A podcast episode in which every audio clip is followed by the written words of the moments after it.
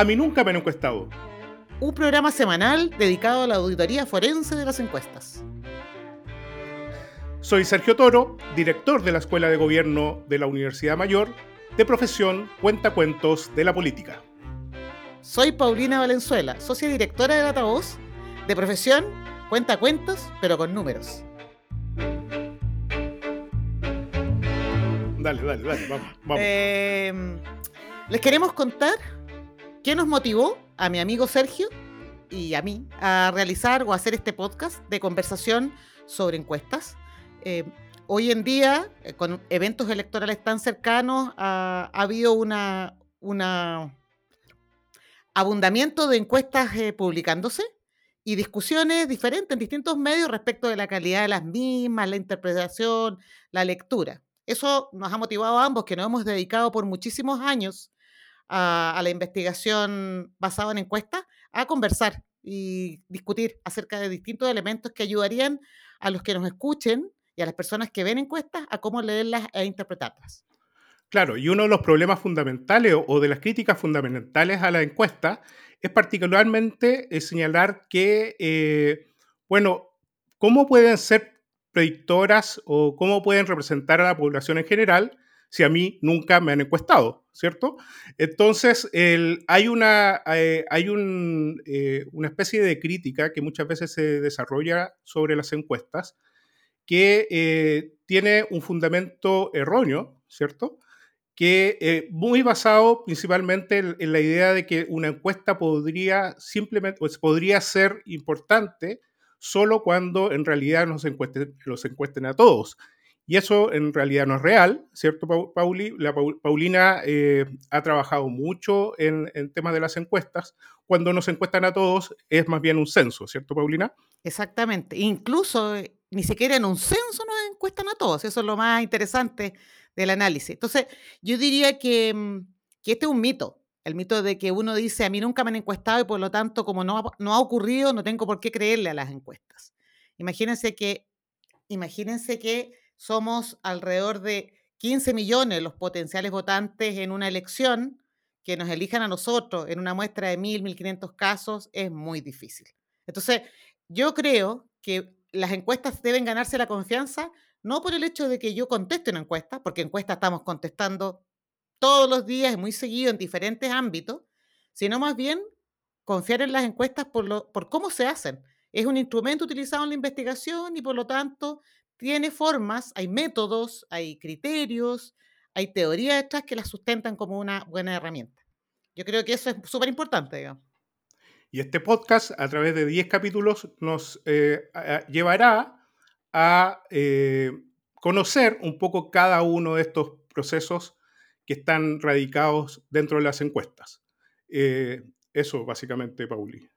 Exacto. En eso es lo que vamos a hacer. Ese es el plan. Es un viaje este, un viaje de un viaje. conocimiento. Le, ah, le pusimos eh, una, una experiencia forense porque efectivamente vamos a diseccionar encuestas, las vamos a revisar, de manera tal de entregarles elementos a ustedes para que entiendan cuándo una encuesta, cómo se debe leer una encuesta.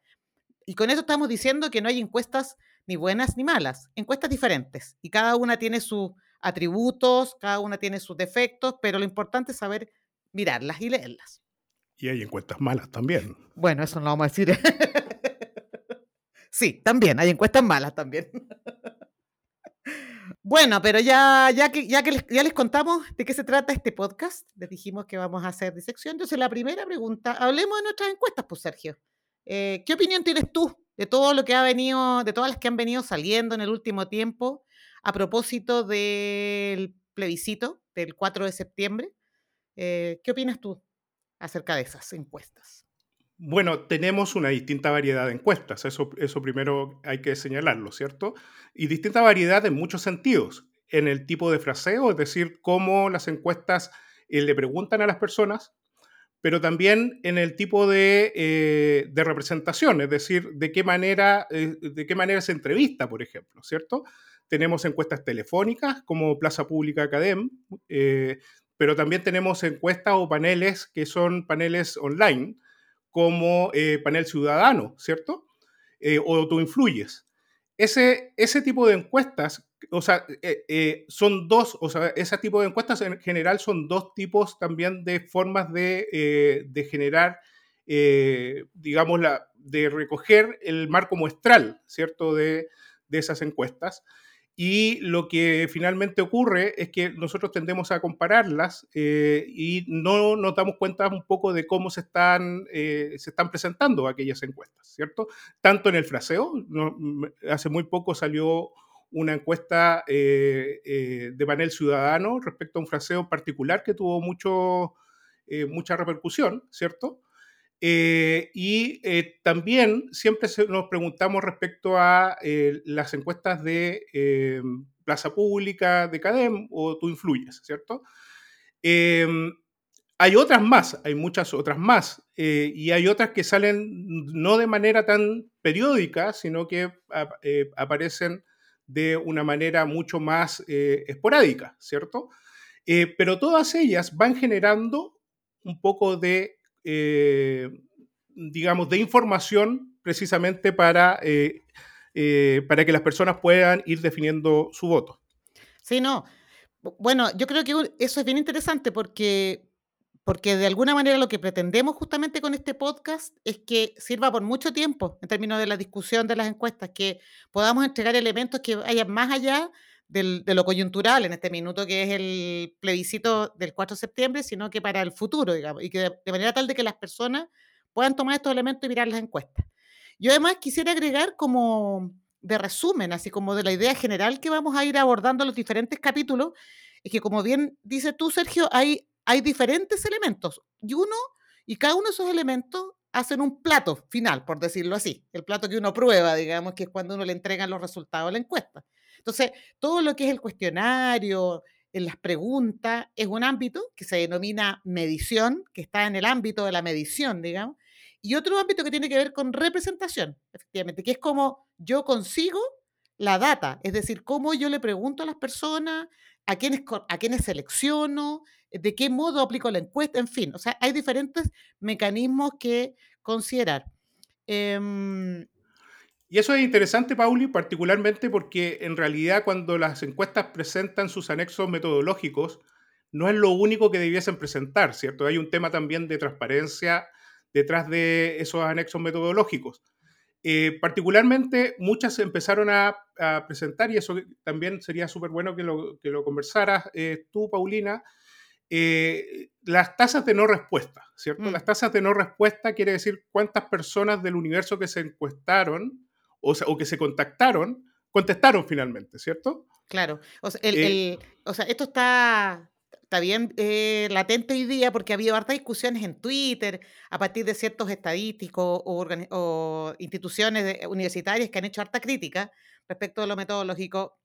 Eh, y un elemento que ha estado harto en discusión es la famosa tasa de respuesta, es decir, del total de sujetos que yo selecciono, cuántos finalmente terminan respondiendo a la encuesta, que es el, el tema en discusión. Entonces, por ejemplo, las tasas de respuestas de encuestas telefónicas podrían estar en torno al 10-15%, las, las web, las web en general, porque hay dos distintos, hay tipos distintos de encuestas web. También hay unas que son a marco general de bases de datos de correo y otras que son de paneles de personas que se han inscrito, tienen margen, o sea, tasas de respuesta que están también en torno a ese valor. Entonces, la discusión está eh, en algo que, es difícil de, de, evaluar o medir, que es básicamente que quienes no me responden opinan igual que aquellos que me responden. Ese es un supuesto, digamos. Y eso ocurre en general para todas las encuestas. Eh, hay instituciones internacionales como el Pew Research, que es una institución renombrada en Estados Unidos que hace mucha investigación y ellos también han hecho un seguimiento bien interesante de esto y han observado que efectivamente las tasas de respuesta y de colaboración en diferentes modos de encuestaje han ido bajando. Pero eso no significa que uno pueda eh, concluir a primera que la encuesta que uno está reportando, los resultados, son inválidos. Requiere de mucho más análisis, posterior. ¿Cuántos, ¿Cuántos son las tasas de respuesta de las encuestas cara a cara, Paulina? En el caso, por ejemplo, del Centro de Estudios Públicos, que es una encuesta que conozco bastante bien, porque colaboro hace muchos años en, todos los aspectos metodológicos de la encuesta, las tasas de respuesta están en del orden del 60-70%.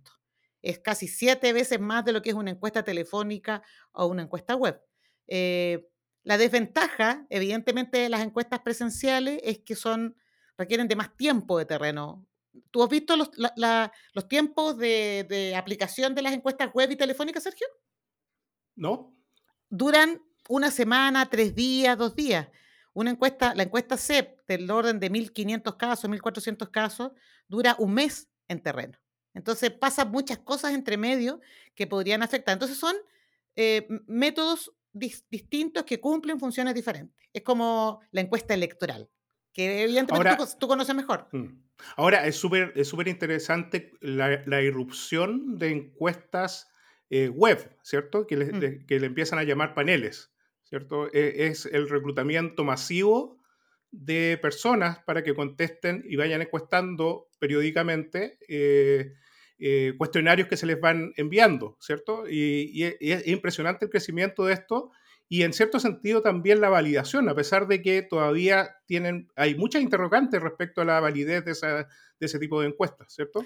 Sí, mucho, mucha, bueno, eh, la experiencia del el IMFD en plataforma telar es, una, es un interesante experimento de trabajar con paneles, em, paneles eh, más focalizados, digamos, eligiendo eh, formando paneles de personas que se asocian con ciertas características, de manera tal de, poder hablar, representar bien esos grupos. Yo creo que, queda harto por investigar en Chile, hay harto que, eh, entender de cómo están funcionando los paneles. En el mundo se están utilizando, o sea, es, es, una herramienta que se está utilizando y que uno debería asignarle valor. Lo que pasa es que tenemos que conocer todo lo que hay detrás, digamos, de ese, de ese, de ese mecanismo de encuestaje que hoy día en Chile es poco transparente. Yo diría además, y agregaría una cosa que es bien relevante cuando hablaste de la transparencia, es que una de las cosas que tampoco se hace mucho en Chile es liberar la información, ponerla a disposición de las personas o de los investigadores para que revisen la data. Habitualmente se reportan los gráficos, la ficha técnica, pero la base de datos no. Son muy pocas las instituciones en Chile que hacen ese ejercicio, el PNUD, el CEP, en fin. También por ejemplo, en el caso de Pulso Ciudadano, que es la encuesta de Activa Research, ellos sí liberan la base de datos. Entonces, claro, eso está bien porque no la puede utilizar. Pero, pero hay, tenemos poca información en general. Eso nos lleva un poco también, eh, eh, Pauli, al, tema relacionado con la regulación, ¿cierto?, de, las encuestas. han, existido algunas mociones parlamentarias relacionadas con eso, con regular un poco eh, la, veda, la veda electoral. Eh, podríamos comenzar a hablar sobre eso también.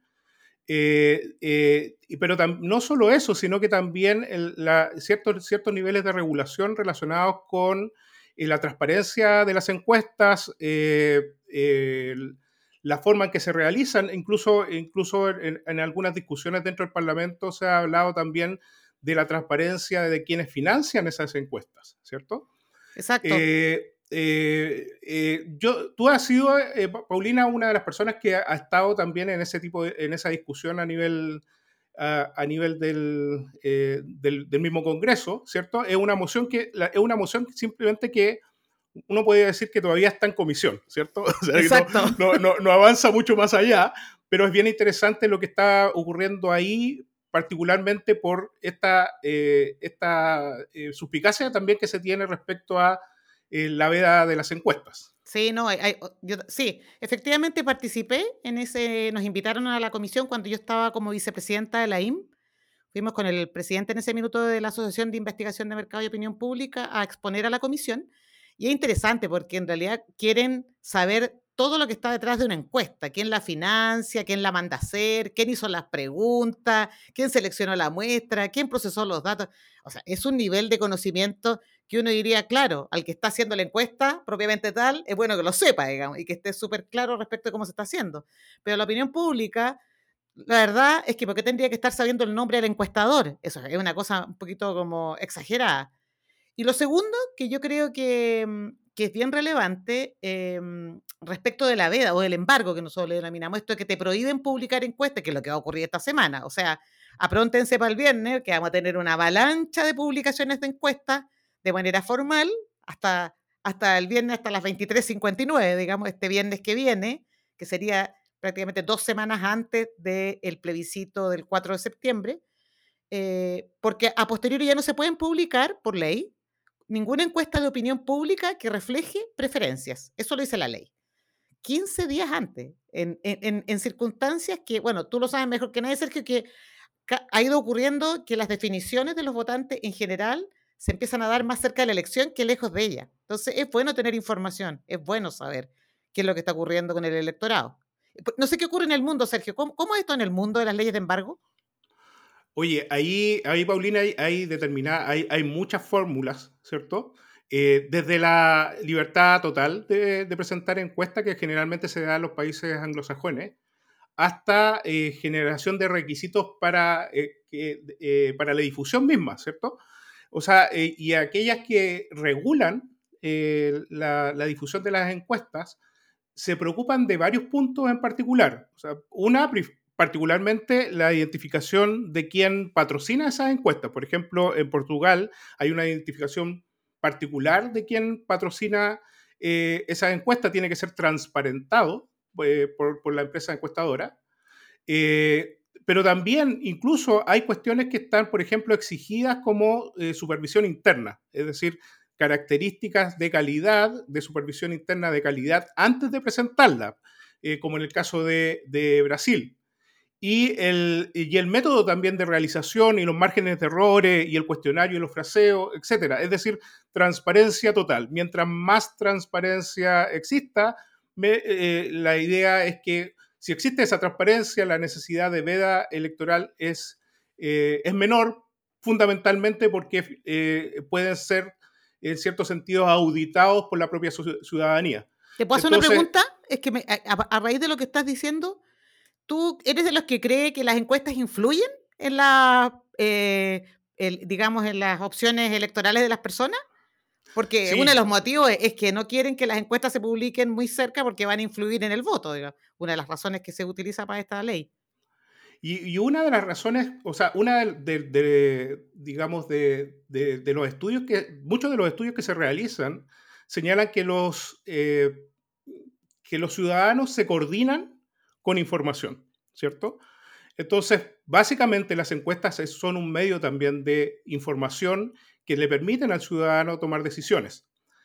En, consecuencia, si uno piensa de, esta manera, obviamente las encuestas son medios que entregan información al ciudadano precisamente para generar mayor coordinación entre ellos. Eh, por tanto, eh, yo creo que las encuestas, o la veda, la veda electoral de las encuestas tiene que estar más relacionado con la capacidad de ser auditadas. Es decir, que, esa información sea fidedigna. Y en este momento eh, eso no está ocurriendo mucho en términos regulatorios tampoco. Ah, es, interesante, porque entonces una solución posible, no digo que sea esa la solución, pero una solución posible sería corramos la veda o eliminemos la veda, pero, pero aquellos que publican encuestas electorales sométanse a un, a, una, a un control de calidad, por decirlo así, más estricto y acepten esas condiciones. Ah, perfecto. Esa es una buena idea. Es una, e, es una postura que mm, la planteé en la comisión hace mucho tiempo, pero la, en la misma comisión en que está ahora el, la comisión duerme.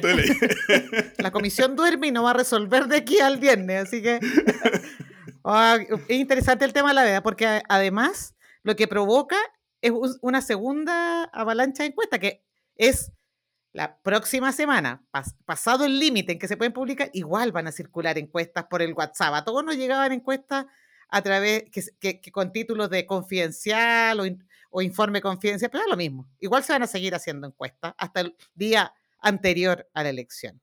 Bueno. Claro como dijo Roberto Isixson, ¿no? Penúltima encuesta pública, la última será el viernes 19, como siempre a las 20.30. De todas formas, seguiremos midiendo hasta el viernes 2 de septiembre, ¿no? Exactamente. Eh, exactamente. Y, nos va a llegar por vía WhatsApp seguramente esa encuesta eh, sin incumplir ningún tipo de veda electoral, ¿cierto? Sí.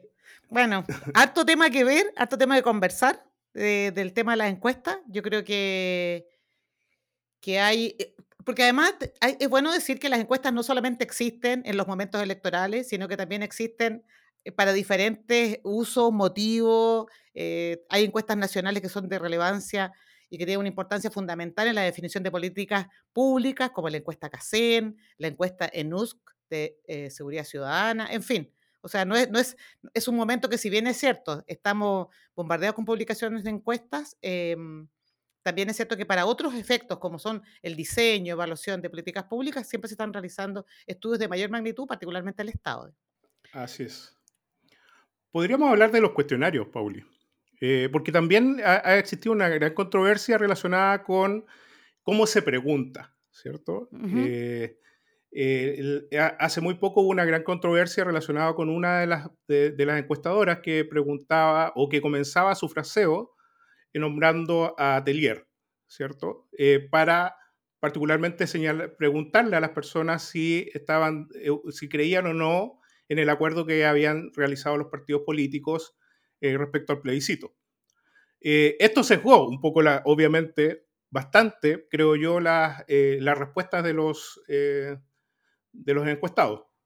O sea, claramente Mira, yo, yo la, otra vez le comentaba, comentaba con alguien una experiencia de cómo preguntar, por ejemplo, sobre el exceso de velocidad, conducir, conducir a exceso de velocidad. Si yo te pregunto a ti, eh, ¿tú habitualmente eh, sobrepasas los límites de velocidad permitidos en la ciudad? Es claro que tú me vas a decir, o la mayor parte de los entrevistados me van a decir que no. Entonces, hay maneras en que uno puede inducir por una parte o subestimar o sobreestimar digamos, lo que a uno le interesa conocer. Entonces, la forma de preguntar en general tiene que ser siempre muy neutra, de manera tal de que uno pueda efectivamente medir lo que busca medir y no dejar a la interpretación por una parte de los encuestados o al criterio de quien está haciendo la encuesta también, porque aquí hay otro, hay otro personaje, por ejemplo, en las encuestas presenciales, en las encuestas telefónicas, que es el encuestador, que no es el caso de las encuestas web, que son de tipo autoadministrado, que es una persona la que contesta. Entonces, es, una, es un instrumento que tiene demasiado elemento y características que uno tiene que tener en consideración. Y la forma de preguntar, el fraseo de una pregunta, es, fundamental. O sea, uno puede equivocarse o generar una sensación con la respuesta súper equivocada en la población. Yo sí, yo tengo la sensación, perdón, yo tengo la sensación que eh, hemos sido, eh, o, las encuestadoras han sido un poco irresponsables respecto a la medición o la forma en que se pregunta, es decir, la elaboración de los cuestionarios. En general, no ha ocurrido, eh, porque generalmente están siendo un poco más auditadas respecto a lo que se conoce, que es el marco metodológico, lo que tú señalabas desde el ámbito de la representación, ¿cierto? Muestra, muestreo, etcétera, pero poco auditadas respecto a sus fraseos y a, sus cuestionarios. Muchas no, no, no publican el cuestionario. Eh, eh, y tampoco sabemos si esas habían, han sido sometidas también a pruebas anteriores para ver su grado de confiabilidad, eh, que también es todo un área de las encuestas que también se estudia mucho, no solo el, el área de la representación, sino que el área de cómo se mide a través de los cuestionarios. Y eso eh, creo que en las encuestas políticas se ha dejado un poquito de, se ha dejado un poquito de lado y me parece que es súper relevante. ¿Puedo darte un ejemplo? Te puedo dar un ejemplo de, de, una encuesta que hicimos sobre fake news en el verano, en el verano de este año, del 2022, eh, en que les preguntábamos a las personas si ellos habían eh, viralizado noticias falsas. La pregunta era directa y las personas, solo un 5% de los entrevistados dijo que lo había hecho. aquí no estábamos evaluando si él sabía o no a priori si la noticia que había viralizado era verdadera o falsa, pero solamente un 5%. En una segunda parte del cuestionario hicimos un experimento tú ya sabes que se pueden hacer distintos experimentos para lograr eh, respuesta en cierto tipo de preguntas, en que no le preguntábamos directamente, usamos lo que se denomina un experimento de lista, que en otro capítulo ya les vamos a, contar más de qué se trata a los que nos están escuchando, pero es una herramienta que te permite conocer realmente si las personas, qué proporción de los entrevistados hacen o no hacen algo. Y, nos, y el resultado de ese ejercicio era que un 30% de las personas habían eh, viralizado noticias falsas. Repito, sin necesariamente saber que la noticia era falsa. Entonces, yo coincido contigo, creo que no es solo la representación, no es solo la, no es solo la, la muestra, el modo en que encuesté, sino que también el cómo pregunto. Yo creo que es, es, clave. Hay técnicas, hay métodos para validar eh, y verificar una buena pregunta. También lo vamos a ver en otros capítulos y les vamos a ir contando, pero y no son de tanta complejidad, de fácil implementación, pero que ayudan mucho a tener certeza de que mi instrumento mide realmente lo que quiero medir. Yo creo que, que tenemos hartos temas, hartos tópicos que ir revisando y elementos que le vamos a ir entregando a, los que nos escuchan para poder mirar encuestas, eventualmente hacer encuestas eh, y poder después contar los resultados. Bueno, antes de terminar, vamos a hacer un, una pequeña disección y un análisis forense de una de las encuestas. Básicamente, una que salió hace muy poco, eh, que es de eh, Tú influyes. Esa encuesta tiene eh, en, una de sus láminas, en una de sus láminas en la metodología del estudio. Ok. Es, es interesante esto fundamentalmente porque, bueno, hay un- es una metodología, primero, es, es una encuesta que está construida sobre la base de paneles online, Paulina.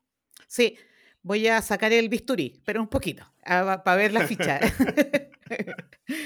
bueno, claro, este, este es una de las encuestas o de las metodologías que estamos viendo más en las encuestas ahora. Digamos que, la- que son encuestas que se realizan a paneles online, que como tú bien decías al principio, son eh, comunidades de personas que eh, son previamente registrados voluntariamente y que se les invita a participar en estudios de mercado y de opinión.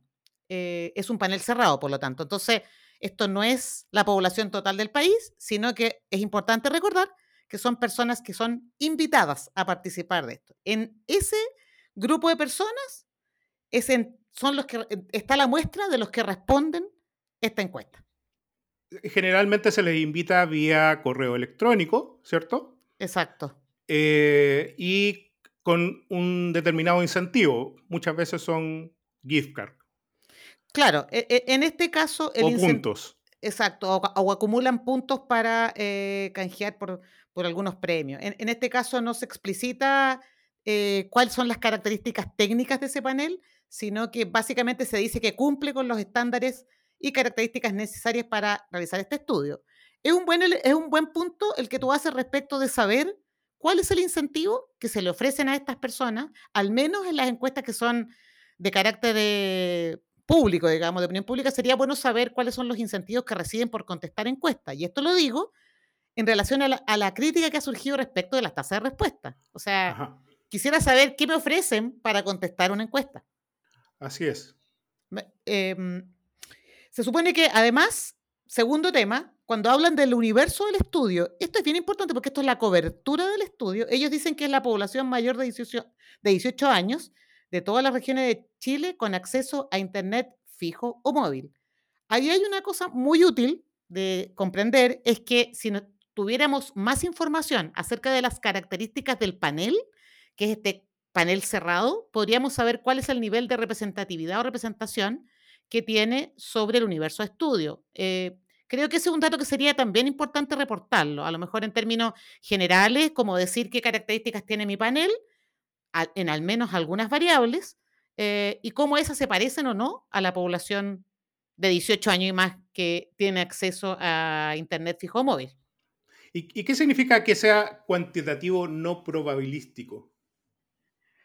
Bueno, cuando uno habla de técnicas de investigación, habla de técnicas cualitativas o técnicas cuantitativas. Lo cuantitativo hace relación a que yo pregunto, accedo a un volumen importante de personas, eh, que a ese grupo de personas denominada muestra, digamos, en este caso, les hago preguntas. Ahora, cuando se habla de la condición de probabilístico o no probabilístico, lo que estamos diciendo es que en el caso probabilístico, cada una de las personas que forman parte de esa muestra tiene una probabilidad conocida de ser seleccionado. O sea, si a mí, si yo contesto una encuesta en- que sea estrictamente probabilística, el método me dice que saben con qué probabilidad yo fui seleccionado. En tanto, en los casos no probabilísticos, no sé. No sé, no sé cuál es la probabilidad de selección. No sé si fue por intercepción o porque por suerte, por casualidad, no sé. No, no conozco, no puedo estimar. Ahora, eso tiene implicancias mucho más grandes, que tiene implicancias técnicas, porque en estricto rigor uno no puede calcular un margen de error, error muestral, precisión estadística, como se le llama en distintas fichas técnicas, si el diseño que se utilizó no es eh, probabilístico. Además, porque luego dice estratificado según sexo, edad, zona geográfico y grupo socioeconómico, ¿cierto? Eh, de 202 comunas del país. Exacto. Eh, e, ese tipo de estratificación que ellos le colocan, ¿cierto? Eh, es más bien una intención de seleccionar a una cantidad de población para cada una de esas características, pero no sabemos muy bien cuál es la selección general de esa población, ¿cierto? Es que eh, no necesariamente, ¿sabes por qué? Porque hay que acordarse de que ellos seleccionan desde, un, desde esta comunidad cerrada, que la conocen. Todas estas personas que pertenecen al... se inscribieron, nombre, edad, saben en qué región se ubican, saben cuáles son sus características socioeconómicas. Entonces, si yo conozco este, este panel cerrado o esta comunidad, yo puedo hacer una, una selección con estas características, estratificar, porque sé cuántos tengo de cada caso o cuántos requiero de cada caso. Pero es la, sol, sí, solo sí, conozco esas características. Y esa es la diferencia que hacen los paneles cerrados. Pero eso no te garantiza, no garantiza, que el método sea eh, estrictamente probabilístico. Es que aquí hay un elemento que yo voy a señalar que confunde en general, es el tema de la representatividad. Yo creo que es una, la representatividad es un elemento y la capacidad de inferir de una muestra es otro elemento. Yo creo que, yo creo que ahí se, ha generado esta confusión. De hecho, en estas discusiones de Twitter o Twittera ha salido harto este tema de que no existen las muestras representativas. Evidentemente, ninguna muestra es 100% representativa de la población que me interesa estudiar, sino que yo fijo parámetros y, dijo, y digo, a mí me interesa que esta muestra sea representativa de los habitantes de, de todas las regiones, de los hombres y mujeres, de ciertos grupos de edad. Cuando yo fijo esas condiciones, fijo la representatividad que espero, pero muestras 100% representativas no existen. Eso es imposible, es imposible.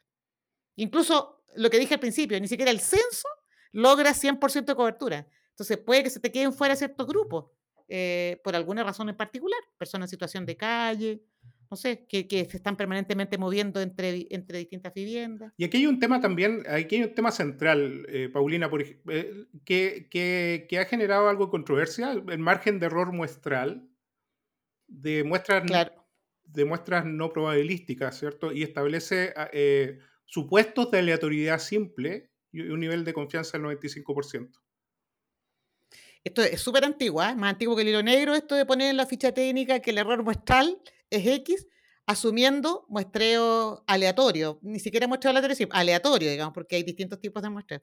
Yo creo que si uno se pone absolutamente como riguroso, solo es posible calcular el margen de error en el caso de una muestra probabilística, por lo que te explicaba o te señalaba antes, de que cuando yo conozco la probabilidad de selección de los individuos, puedo calcular. Suena tan técnico este lenguaje, pero, pero en realidad es, eh, detrás de todo esto hay, hay, todo un desarrollo de la estadística, de la teoría de muestreo que sustenta eh, el uso de las encuestas para conocer los comportamientos poblacionales, las opiniones de las personas. Entonces, habitualmente cuando uno empieza a explicar esto, como que todo el mundo se pone un poco nervioso porque lo encuentran súper matemático, estadístico, pero en realidad es lo que le da sustento a, esta, este método, digamos, de, conocimiento de las opiniones de la población. Sí, y además, yo aquí, por ejemplo, lo, entiendo, no, no, logro comprender. Eh, por ejemplo, o sea, ¿a, dónde está el, el, muestreo, cierto?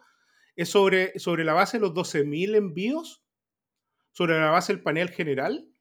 Ah. Eh, esa es una pregunta, porque finalmente desarrollaron 12.000 envíos preconfigurados del panel. ¿Cierto? Exacto. ¿Esos 12.000 es finalmente la muestra? Ah, es en, estricto rigor, sí. Ellos eligieron 12.000 correos desde, o sujetos desde su comunidad cerrada, desde su panel cerrado, y dijeron, le vamos a mandar a, a estos potenciales entrevistados la encuesta. Y, y lo que ocurre es que en el mejor de los casos le contestan los 12.000. Si les contestaran los 12.000 serían felices porque tenían una muestra gigantesca, con un margen de error pequeñísimo y con una y ellos podrían asumir aleatoriedad desde su marco muestral, desde donde ellos eligen. Eso es aleatorio, digamos, está bien. El tema es que las tasas de respuesta se les bajan a 10%. Entonces, uno de cada, de cada 10, digamos, de los que reciben están dispuestos a contestar. Entonces, yo diría que ahí lo que ocurre, el, gran problema que, existe es qué hay detrás de esa no respuesta. Ese es el gran problema. Por eso yo, una de las preguntas que tenemos, esto de las avalanchas, las encuestas que se nos vienen esta semana y de las dudas o preocupaciones que han surgido en la opinión pública, es que ¿quiénes serán los que no nos están contestando la encuesta? En este caso, por ejemplo, para efectos del plebiscito del, del 4 de septiembre. ¿Serán personas menos interesadas en política, que no votan? Entonces uno dice, ah, entonces a lo mejor la muestra que yo estoy logrando es gente más politizada, a lo mejor me está...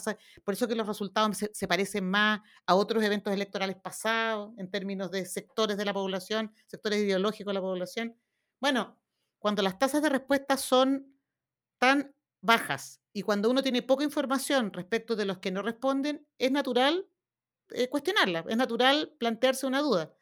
Eh, pero bueno, para eso están todas las ciencias sociales que tienen harta historia, tú como cientista político, tienes harta historia hacia atrás eh, respecto de este tipo de situaciones y las han ido analizando, tratando de entender si efectivamente eh, eso podría estar sesgando eh, o no los reportes de resultados de encuestas. Eh, hoy día con el, en el escenario del voto obligatorio en Chile, em, que está para este evento electoral, pero en el pasado no, eh, nos genera mucha incertidumbre, está difícil saber qué es lo que viene, eh, no sabemos efectivamente, las encuestas están haciendo una apuesta al probar eh, sus predicciones en, en, este escenario y bueno, eso lo vamos a saber después del, del 4 de septiembre. Y voy a agregar una última cosa, para no seguir hablando, porque voy a me tome el micrófono, es que...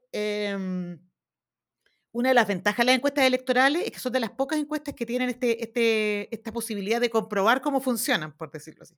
O sea, tienen el evento electoral y van a poder probar si sus métodos funcionan o no.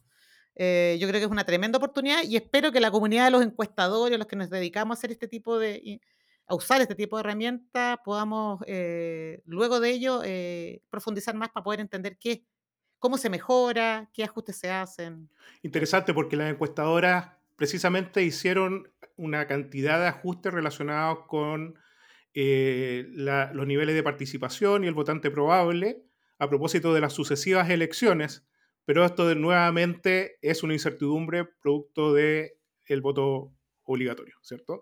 Y eso, es, y eso eh, eh, puede generar nuevamente algún tipo de descalabro en las encuestas o aplaudirlas después del, de los resultados.